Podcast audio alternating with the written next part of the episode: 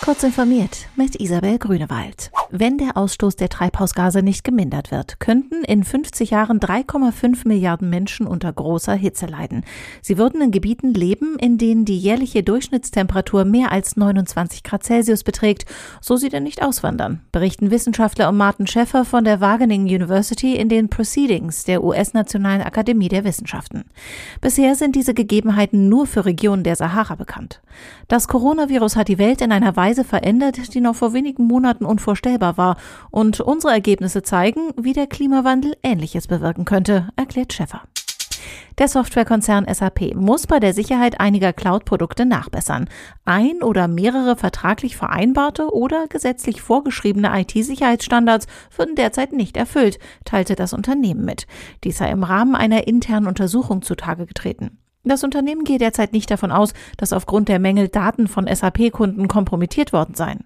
Zur Frage, welche Cloud-Produkte die betreffenden Sicherheitsmängel aufweisen und worin diese bestehen, machte SAP gegenüber Heise Security keine konkreten Angaben.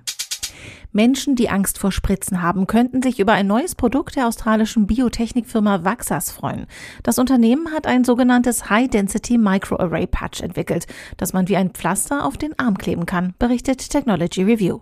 Das Verfahren tut nicht nur weniger weh, sondern hat auch gesundheitliche Vorteile. Das HD-Map benötigt weniger Impfstoff, um dieselbe Immunantwort zu erzielen. Außerdem bleibt der Impfstoff bis zu einem Jahr antigene stabil und das bei bis zu 40 Grad Celsius. Die deutschen Innenstädte beleben sich langsam wieder. Doch wer nun hofft, seinem lokalen Apple-Laden einen Besuch abzustatten, um neue Produkte zu erwerben oder seine seit Wochen in der dortigen Werkstatt festsitzende Hardware abzuholen, wird enttäuscht. Der Konzern folgt seiner eigenen Strategie bei der Beendigung des Shutdowns.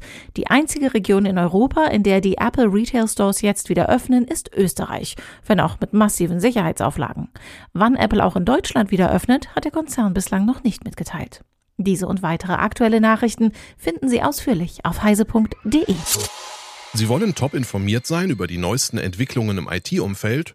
Dann lernen Sie Europas meist abonnierte Computerzeitschrift kennen.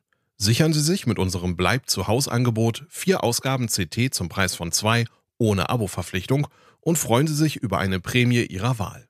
Jetzt bestellen unter www.ct.de slash bleib zu Haus.